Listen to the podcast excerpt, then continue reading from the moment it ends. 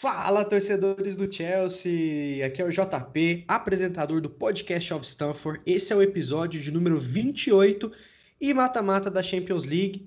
Cá estamos nós de novo, pouco tempo depois de levar uma sova do Bayern. Estamos lá novamente, muito mais encorpado, um time muito mais forte, Lampard evoluindo, jogadores brilhando. E para falar um pouquinho hoje sobre o que foi nossa partida no último sábado contra o Newcastle e contra o René na França hoje eu tenho aqui o nosso time com o Atílio. Salve, Atílio, beleza, cara? Fala, JP, fala, generoso, fala, nossos queridos ouvintes de mais um episódio aqui do podcast. É um prazer enorme estar aqui com vocês e vamos, vamos falar dessas duas vitórias aí, dessas duas boas vitórias, mas será que tivemos um bom futebol?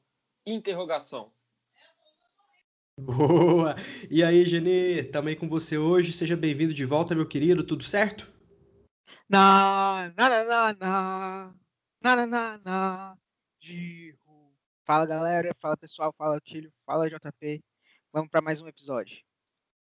É, nesse clima aí que a gente vai entrar no programa, mas antes de bater aquele papo, pessoal, se inscrevam no nosso canal, assinem o nosso podcast, seja no Apple Podcasts, seja no Spotify, para vocês sempre verem nossos episódios e também nas nossas redes sociais. Você encontra o Blues of Stanford com essa arroba, tanto no nosso site, no Instagram, no YouTube, no Twitter, estamos lá firmes e fortes. Não deixe de se inscrever para dar aquela moralzinha para a gente continuar fazendo esse conteúdo para vocês.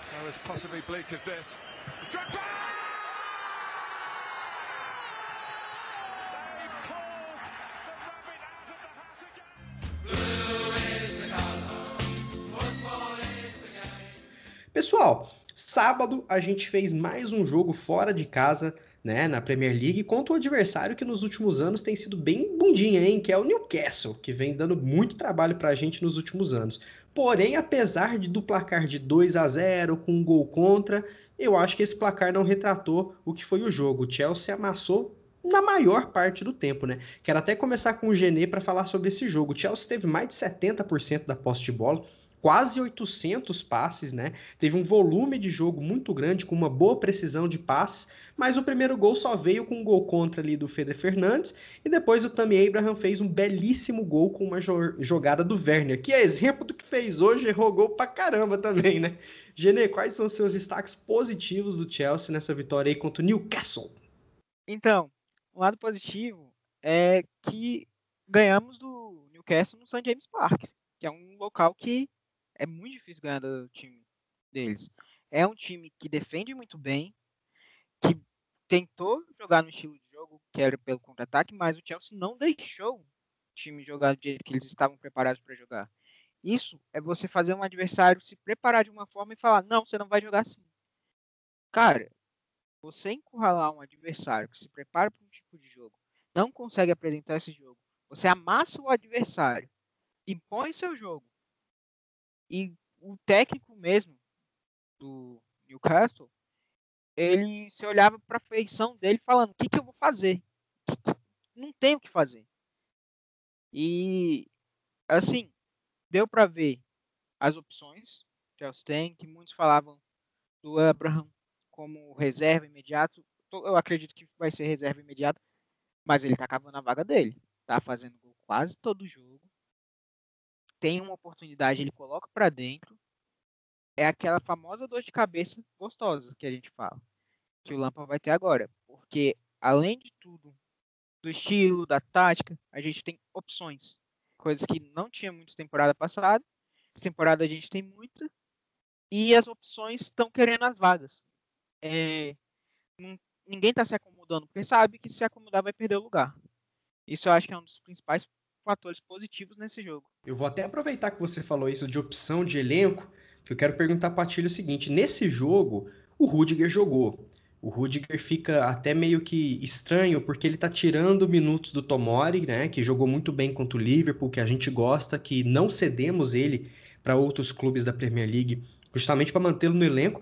Porém, o Rudiger tem aquele nome, aquela pressão de precisar jogar para jogar uma Euro mas ele não comprometeu, apesar de ter dado duas pichotadas ali, uma delas que quase resultou no gol do Joelinton, que seria o gol, inclusive, né?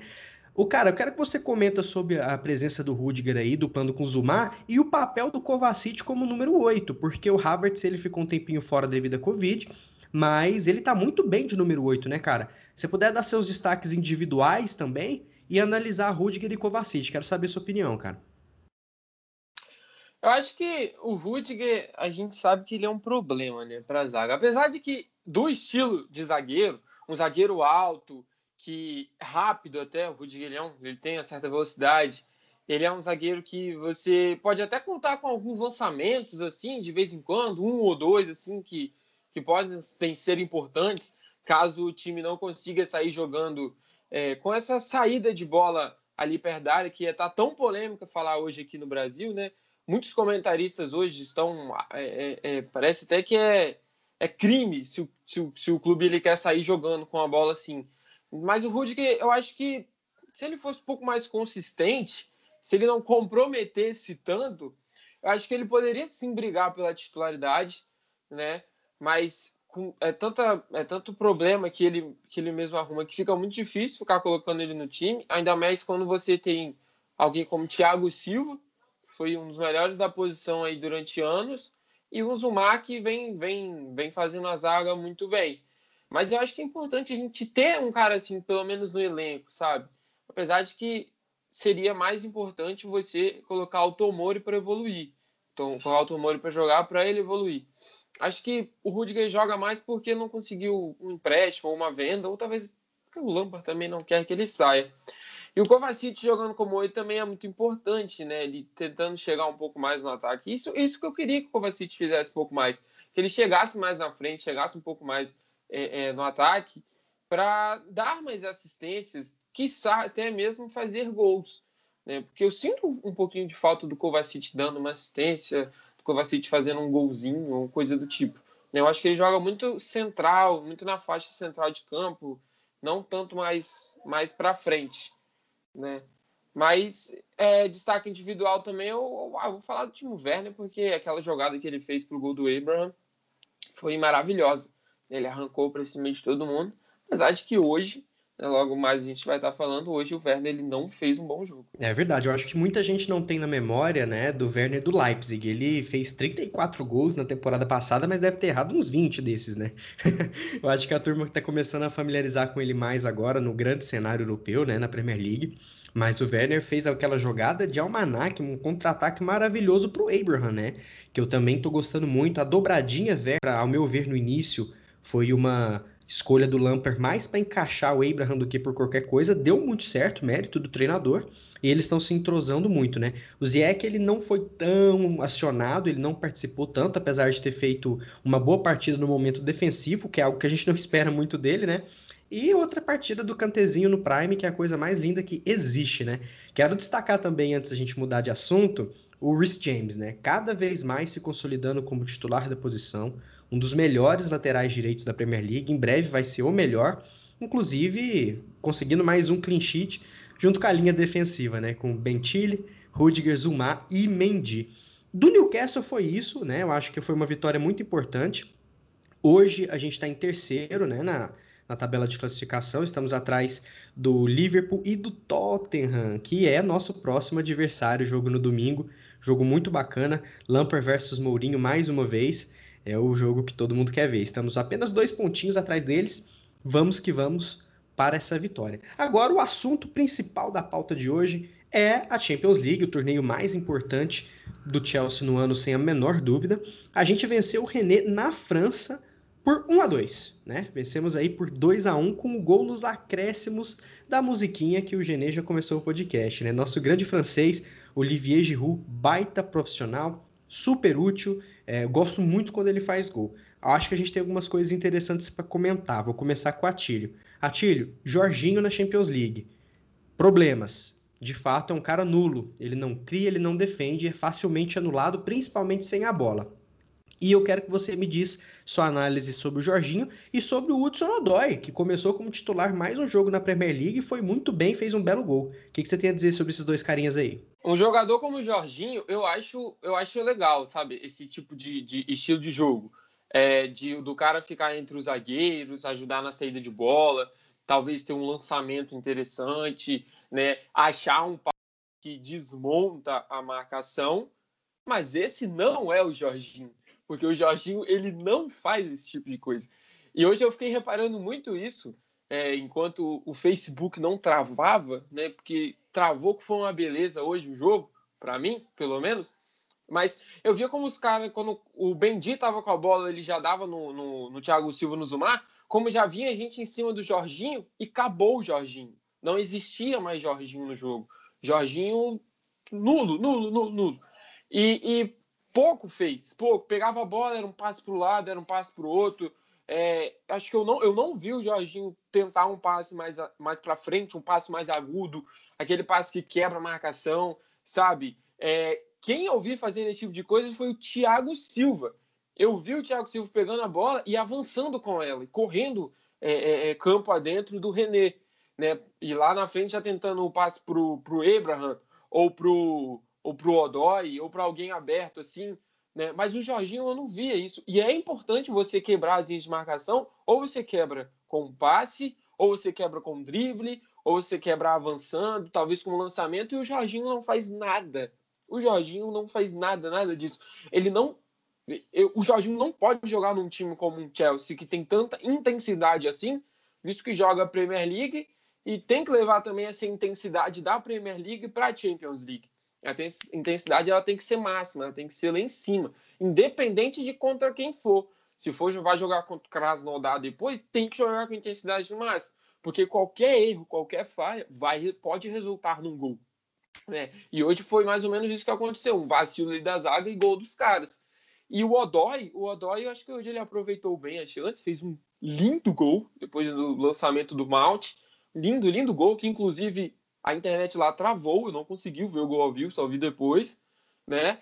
E pressionando bem, partindo para cima da zaga. Eu acho que o Odói ele tem muito, muito, muito ainda para evoluir. O Lampard tem que lapidar esse garoto muito bem, porque é uma joia. A gente não pode perder essa joia. Ainda é um diamante bruto, né, com algumas lapidações, mas é um jogador importantíssimo para o nosso futuro. Perfeito, eu concordo plenamente. Eu acho que Jorginho e intensidade não são coisas proporcionais, né? Tem uma coisa que ele não é, é intenso. E é engraçado porque até na transmissão, né? O Bruno Formiga foi comentarista da transmissão. Ele até citou o quanto é curioso o Jorginho tá jogando todos os jogos na Champions, mas na Premier League não. Então vai ser muito interessante ver o que, que o Lampard vai pensar nos mata-matas, que são jogos outro nível, né? Inclusive, vale até citar antes de passar a bola por Gené, que o Chelsea e o Sevilha conseguiram conquistar a vaga para a próxima, próxima fase, né? Os oitavas de final, com duas rodadas de antecedência. Foi o grupo aconteceu exatamente o que se esperava. E Gené é o seguinte, a gente precisa falar de dois caras hoje, que três inclusive, que foi, foram quem resolveu de fato a bagaça.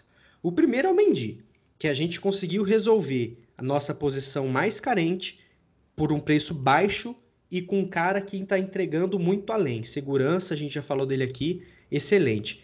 O Mount, que para mim não, só, não foi o melhor em campo, porque se não fosse o Mendy a gente poderia ter perdido. O, aquele gol do Odói, que nem o Atílio falou, é, é um dos meus gols favoritos da temporada. Pressão, roubo de bola, lançamento, gol, coisa linda. E também a gente tem que falar né, do, do, do, cara que salvou a gente ali do buraco, né? Depois do Werner perder 255 gols, na, na, na, na Giro, garantiu pra gente a vitória. Genê, manda bala, o que, que você achou desses jogadores e o que, que você vê de positivo num jogo que não foi muito legal, né? Vamos lá, vamos primeiro falar de positividade, um jogo ruim, acho que o pior jogo dessa temporada é, e um jogo todo, porque ele teve o primeiro tempo contra o Brighton, se eu não me engano, que a gente tomou três gols. É, mas um jogo em contexto bem ruim, bem ruim de verdade. O time fez um a 0 e parou, morreu, criava grandes chances. O Werner, pior partida dele possível, não acertava nem passe. O gol, inclusive, do Giroud foi um gol perdido pelo Werner. É, e no rebote ele fez. Só que o lado positivo de tirar uma partida disso, um lado positivo é o time ganhou. O time conseguiu ganhar uma partida que estava mal e com gol nos acréscimos. Tomou o gol de empate no finalzinho do jogo e mesmo assim não se abalou, foi lá e fez o segundo. Foi um gol cagado? Foi. Mas o que é o futebol sem o gol cagado, né? O futebol vive disso. E vamos falar do cara chamado Eduardo Mendes. Ele simplesmente ficou a um gol sofrido de igualar Peter Cech. Se ele não sofresse esse gol, ele teria a mesma média do Peter Cech quando chegou ao Chelsea. Isso não é um número irrelevante. Isso é, surpreende muito. Fez as defesas que dava e que não davam. O gol foi impossível. Foi um erro da zaga do Chelsea. O cara subiu sozinho, cabeceou, não tinha o que fazer. E eu digo mais: se o cara tivesse um pouquinho mais atrás para cabecear essa bola, não praticamente dentro da pequena área, o Mendy ainda pegava. Ele pegou, eu tinha um, o maior medo de ser um goleiro que, como eu não acreditava, não conhecia, para mim ia ser um goleiro que, é, para substituir o Kepa, fazer uma boa temporada para o Chelsea buscar normalmente um nome é, na próxima temporada. E, cara, ele não sentiu a pressão da camisa. Ele tá jogando e tá demonstrando porque o Peter Jack tem confiança nele, porque o Jack falou para contratar ele. Nesse jogo, mais um jogo brilhante dele. Assim, a galera não enxerga muito, porque não enxergava muito ele, porque o Chelsea não é um time que sofre muitas finalizações por causa dessa zaga com o Thiago Silva e Zomar aqui. Thiago Silva, Zomar e o Kanté ali como primeiro volante, que as, as bolas chegam muito poucas. Mas nesse jogo chegou mais. Chegaram com perigo e ele estava pegando tudo. Só não pegou a mais impossível, porque teve as impossíveis que ele também defendeu. Sobre o Mount, o Mount é, é um caso à parte que eu tenho que falar, porque eu sou suspeito que é um dos jogadores que eu mais gosto no elenco do Chelsea. E acho muito injusto as críticas que ele sofre. Muito injusto. Para mim, ele é titular sim nesse time. O Lampard vai ter que jogar com no 4-3-3, com o Mount do lado do Harvard, porque o Mount ele é simplesmente um jogador fantástico, mas a galera mais critica do que vê o que ele faz. Porque, como a gente já discutiu várias vezes no grupo, ele não é um jogador para dar assistência para fazer gol. Ele é jogador para preparar a jogada, para ganhar uma bola ali no meio, para ajudar na defesa. Ele é o primeiro combate mesmo da defesa para tentar roubar a bola. E normalmente ele organiza a jogada. É, temos o Ziyech também que organiza, mas o Ziyech a gente vai ver ele muito com mais gols e assistências. O Mount não. O Mount é aquele cara que vai carregar essa bola para entregar no Ziyech para o Ziyech fazer essa assistência ou fazer o gol. É um jogador mega injustiçado e nessa partida ele foi o melhor em campo. Não há dúvidas. Talvez coloque o Mendy pelo, pelas defesas, mas jogador de linha mesmo ele foi o melhor em campo. E o Giroud, eu só tô esperando a Marina mandar o contrato por mais cinco temporadas para ele. Que é um jogador mega importante para o elenco, a galera critica. Ele foi o jogador mais importante no final da temporada passada. Esse ano, ele já tem dois gols, quase não jogou, mas tem dois gols. Fez esse gol da vitória, importantíssimo. É, é um jogador que tem presença de área, que muda estilo de jogo, se precisar é um jogador mega importante e a galera não valoriza, fica focado sempre no gol. O Giroud não é centroavante marcar gol, é o centroavante pivô. Que hoje, se eu, eu posso falar aqui, a galera pode criticar, mas é verdade. Ele é o último pivô do futebol. Boa, boa. Olha, eu fazendo um, momento desabafo aqui, né? Eu não consigo entender as críticas ao Mount e ao Giroud. Eu acho que quem fala que o Mount joga porque é filho do Lampard tá precisando rever bastante os jogos do Chelsea, né? Ele tem um dos melhores pressing do mundo. Eu já não vou nem falar que é o melhor do elenco. Eu começo a achar que é um dos melhores pressings do mundo, né? É insuportável pressionando. Ele tirou a bola hoje do Camavinga pro gol. Um cara muito maior que ele, muito mais forte, com muito mais ímpeto. Ele tem umas inversões de jogo que, inclusive, o Bruno Formiga também destacou na narração do A né? No jogo.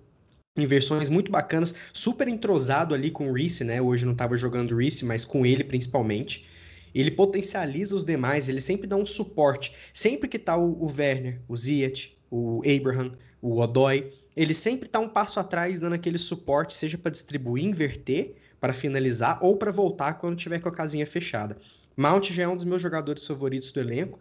Eu lembro que no início da temporada eu falei que não existia o Chelsea titular sem o Mount. Fui crucificado ali. Eu acho que o pessoal tá entendendo agora porque eu falei aquilo, né?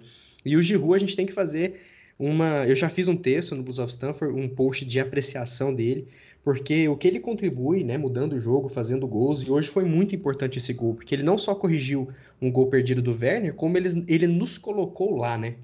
Está muito eminente a saída dele em janeiro. Ele precisa jogar euro, quer ter mais minutos de jogo, eu entendo perfeitamente. Só que eu acho que seria muito bom dele ficar. Eu gosto muito, muito do Giroud. No final das contas, vencemos o jogo né, com gols do Odói aos 22 e do Giroud ao 91. É, inclusive foi curioso porque esse jogo o René teve mais posse de bola, né? Queria até passar a bola para o Atílio para falar sobre isso. Até que ponto você acha que a partida do Chelsea não foi legal? Porque o René é de fato um time bem organizado, mas eu acho que a gente tem que falar um pouquinho sobre descansar os jogadores, né? Eu senti o Tio, senti o Werner muito, muito pregados em campo, cansadões mesmo. E o Lampard não tirou eles, né, até o final. Você acha que isso prejudicou um pouquinho, cara? É, só queria acrescentar uma coisa que o Generoso falou. É, temos o Pedro, tá bom? Do Flamengo, Pedro Queixada, tal, que faz um pivô também maravilhoso.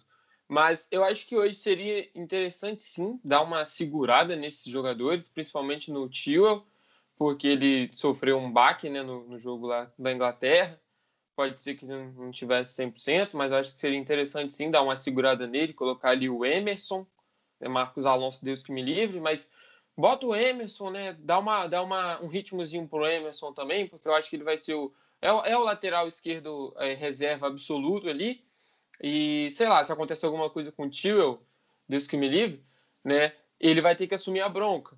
Então é interessante dar uma rodagem para ele. E eu acho que seria interessante ao invés de ter tirado o Odói para colocar o Ziyech, ter tirado o Werner para colocar o Ziyech. E aí botava o Odói para jogar na dele, né, que é lá na ponta esquerda, que é o, o a posição é, natural do Hudson Odói.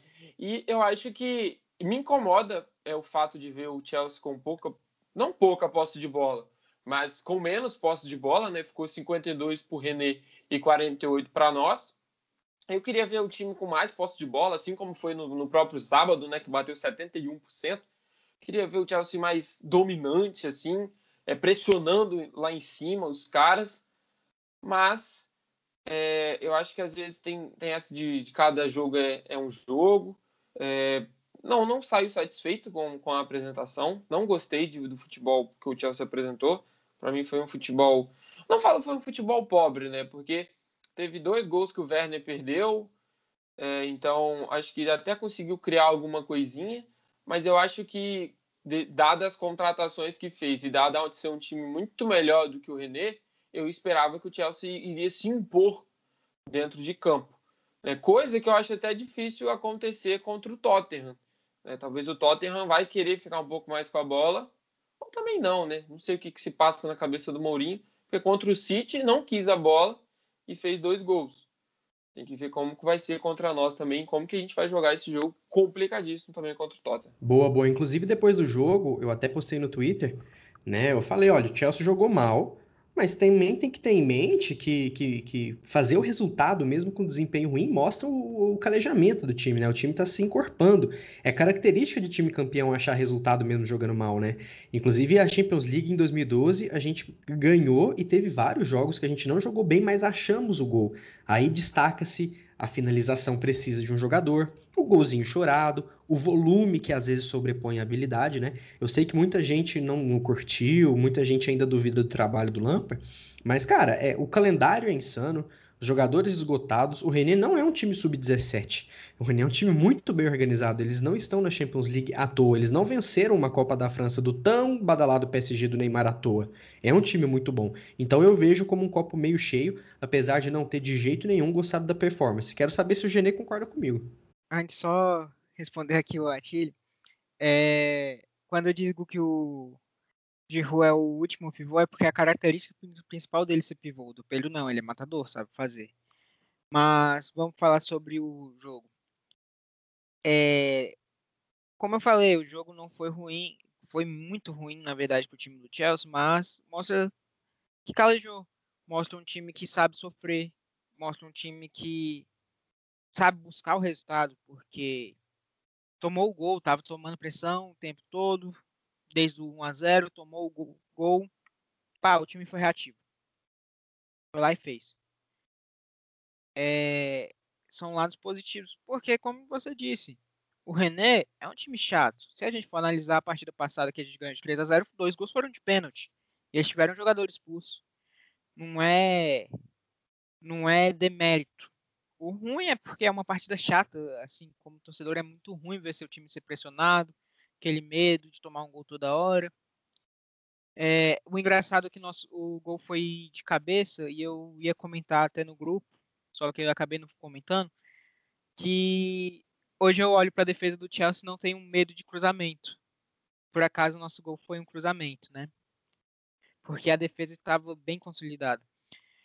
Mas eu tento olhar pelo lado positivo, do time ser reativo, do time soube sofrer, é, entregou a bola para o adversário, sabendo que não estavam, os jogadores não estavam bem do Chelsea, não era só o Werner, como você disse. É, os lados positivos foram o Mendy, o Mount e o Giroud quando entrou. Então, assim, o time todo estava mal. E eu acho que os jogadores mesmo sentiram que não era só um ou outro. Quando você vê o cara que está sendo mais envolvendo em gols do time, não acertando um passe, é, querendo ou não, o time deve dar uma desmotivada. E aí, hoje, tentou saber sofrer, entregou a bola para o adversário eu acho que ficou buscando uma bola para tentar matar a partida. É, não aconteceu, assim, sofreu o gol e depois teve que buscar o resultado. Graças a Deus conseguiu. Mas, é, como a Chile falou, incomoda ver o time sem a bola. Incomoda esse medo que a gente tinha desacostumado. Como temporada passada, a gente, qualquer bolinha assim que uh, chegava da intermediária para frente, a gente já tinha medo. Porque o cara podia chutar e o cara para tomar um gol. Porque a zaga era estilo. Era toda furada. Então, assim, estilo queijo suíço, só tem buraco. É, e essa temporada está mais consolidada. Mas ver o time sem a bola, o time sem opço, opções ofensivas, não é opções, mas sem agressividade, incomoda. Mas vamos tentar olhar os lados positivos, que é essa reação, que é um time que soube jogar sem a bola, assim, vamos falar, ah, o Chelsea tomou pressão, essas coisas.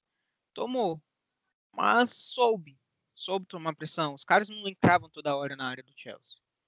E quando entrava, tinha o Mendy. Chutavam de fora, tinha o Mendy. Mas eu tento olhar os lados positivos que saber sofrer, buscar o resultado, time mal, mesmo assim ganhar, tem que focar nesses pontos, coisa que não acontecia temporada passada. Boa, boa. Só sei, ó, que vocês ficam falando aí de Pedro, não sei o que. O melhor é o Caio Paulista, cara. Ele que sabe resolver tudo ali. não, mas brincadeiras à parte, todo mundo ficou muito feliz com o gol do Giroud e eu acho que o Giroud deve pagar o jantar pro Werner aí hoje, hein? Porque era a chance de matar o jogo, o Werner errou, o Giroud ganhou do zagueiro na altura. O goleiro estava adiantado, o zagueiro do René ainda tentou tirar com a mão de dentro do gol. Então, com certeza, o Werner vai ter que pagar o lanche, a Coca-Cola com a coxinha, amanhã, amanhã pro Giroud. Beleza? Pessoal, para fechar aqui, momento mãe de Ná. Chelsea Tottenham. Eu acho que dá Chelsea, hein? Vou colocar 3 a 1 Vamos bailar para cima do Dom Mourinho. O que, que vocês acham, Genê? Quanto vai ficar esse jogo? Vocês podem arriscar, falar que eu sou louco, mas 4 a 0 4 a 0 sobre essa defesa do Mourinho porque a gente vai estar tá com o time completo. E eu acho que o Lampard não vai ter medo de jogar no 4-3-3 que a gente quer. Com o Mendy, com o Zumar, com o Thiago Silva, Tio, James, Kanté, Havertz, Mount, Ziyech, Pulisic e o Werner. Eu acho que vai ser esse time. E o Opa. Tottenham. O Tottenham vai ser amassado, porque diferente do City, o Chelsea tem velocidade, tem ofensivo, é matador é um clube que faz gol, diferente do City dessa temporada, que finalizou muito contra o Tottenham, mas faltou qualidade nas finalizações. Então, para mim, o Chelsea vai amassar. a bold prediction aí do Gené, 4 a 0 amassando. Vamos ver. Eu não sei se o Lampard tira o Abraham do time, não. Mas vamos ver como é que vai estar o Pulisic também. Atílio, quanto fica esse jogo aí? Você acha que vai dar bom? Cara, eu tô com medo, confesso. Eu sei que a gente tem um, um, um, histórico muito positivo com o Tottenham, né? Às vezes a gente para para ver o jogo Chelsea-Tottenham já sabe que praticamente vitória é certa.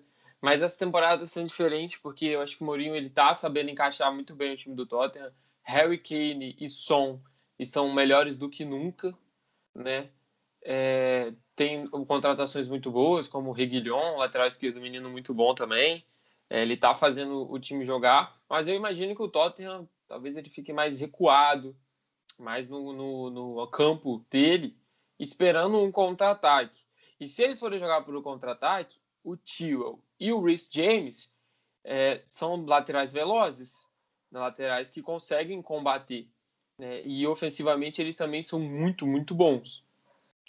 Eu, eu, eu aposto, sei lá, num, num 2x1 um para nós. Eu acho que eles vão fazer um gol lá com o Harry Kane e a gente vai fazer um gol com, com o Zumar de cabeça e vai fazer um gol com o Timo Verne. Vai ser 2 a 1 um para nós.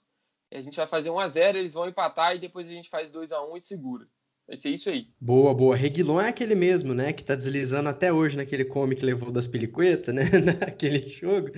Olha, não, mas vai ser um jogaço clássico. Ambos os times em muito boa fase ali. E o jogo que vai valer a liderança, né? Então vai ser fundamental a gente, a gente jogar bem e vencê-los. Pessoal, muito obrigado pelo bate-papo. Esse é o episódio número 28 aí do nosso podcast. Queria agradecer o Ginei, o Atílio, por terem colado hoje aí. E vamos para a próxima, né? Vamos para a próxima. Estamos aí nas oitavas da Champions, já garantimos o nosso. Agora é passar em primeiro, com certeza, para tentar, teoricamente, né, facilitar o chaveamento, mas virando a chavinha para Champions. Tomara que o time consiga descansar para dar tudo certo. Então, pessoal, obrigado. Valeu, Genê, pela participação. Valeu, pessoal. Até a próxima. Vamos que vamos. É... Uma liderança e a classificação em primeiro lugar. Porque semana que vem na quarta-feira tem contra o Sevilha. Quem ganhar já garante o primeiro lugar no grupo. E o Chelsea ganhando o jogo de hoje, desse domingo, dependendo do resultado do Liverpool, Chelsea assume a primeira colocação. Rumo ao título, galera. Bora, rumo ao título, que esse campeonato tá muito, muito aberto. Atílio, brigadão, meu caro. Eu que agradeço mais uma vez pela poder estar participando aqui. Eu acho muito bom, acho maravilhoso poder estar batendo esse papo com vocês. E sim, rumo à liderança nos dois né? Domingo contra o Tottenham, é, torcer para o Liverpool aí empatar ou perder. Só que essa praga desse time não perde ou empata nunca. Nunca vi um time que parece que só ganha. E contra o Sevilha vai ser importantíssimo também a gente conseguir o resultado. Seria lindo, maravilhoso a gente vencer, porque é, ficar em segundo lugar no grupo não é algo legal. Né? Não estou falando que isso vai acontecer, mas se a gente ganhar, a gente já garante o primeiro lugar. Então, nada melhor do que ficar em primeiro em duas frentes para seguir rumo ao título, quem sabe, né, dos dois. Boa, boa, tem que pensar grande. O time do Chelsea está em construção, mas é esse tipo de mentalidade que a gente tem que ter. Pessoal, brigadão, não se, não se esqueçam, né, de assinar nosso podcast para receber todos os nossos episódios. No YouTube, a gente lançou o Prancheta Blue, o novo quadro no nosso canal do YouTube. O Alan estreou lá, dando a opinião dele sobre Rudiger, sobre elenco. Tá muito bacana de ver o episódio, passa voando. Então se inscrevam no nosso canal, no nosso site você lê nossos conteúdos e, claro, nas redes sociais que você já troca uma ideia com a gente. Não se esqueçam de compartilhar com o pessoal, seus grupos aí de futebol europeu e vamos junto. Até a próxima, galera. Muito obrigado e tchau.